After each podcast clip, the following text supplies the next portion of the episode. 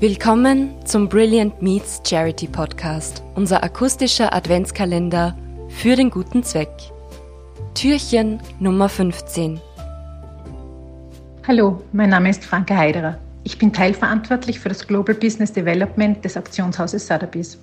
Ich lebe seit fast 15 Jahren in London, doch aufgrund der Situation heuer bin ich nun schon seit fast neun Monaten im Homeoffice und einen großen Teil davon habe oder verbringe ich noch immer in meiner Heimatstadt Salzburg.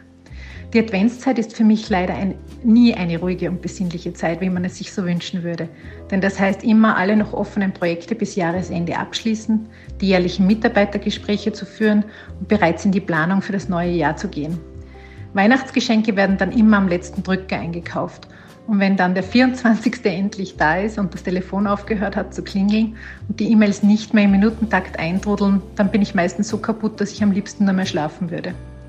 Nichtsdestotrotz habe ich in den letzten Jahren den Weg nach einem langen Tag im Büro nach Hause genossen. Die Weihnachtsbeleuchtung in London ist einfach unvergleichlich und da kommen sogar Weihnachtsmuffel wie ich etwas in Stimmung. Trotz aller Müdigkeit ist es dann aber am schönsten, dass ich den heiligen Abend mit meinen Eltern und etwas später mit Freunden verbringen darf. Früher sind wir immer in die Franziskanerkirche gegangen zur Mette und es gibt, glaube ich, nichts Schöneres, als wenn hunderte Menschen in der nur von Kerzen erleuchteten Kirche Stille Nacht, Heilige Nacht singen. Das ist besonders berührend. Stille Nacht bedeutet mir viel, denn mein Opa war der Gründer der Josef Mohr Schule in Wagrain. Weihnachten wurde bei meinen Großeltern besonders groß geschrieben, denn da war auch der Karl-Heinrich Wackerl immer da, ein enger Freund und Firmenpate von meinem Vater und der Begründer des Adventsingens. Mein schönstes Geschenk ist heuer, dass alle meine Lieben gesund sind und dass wir hoffentlich bald eine Impfung haben, die wieder etwas Normalität zurückbringt. Meine Spende geht an die Kinderhilfe, die für das Wohlbefinden von schwerkranken Kindern und ihren Familien sorgt, damit Eltern und Geschwister in der Nähe der kleinen Patienten bleiben können. Denn niemand sollte allein sein. In diesem Sinne wünsche ich ein frohes Fest im Kreise Ihrer Lieben.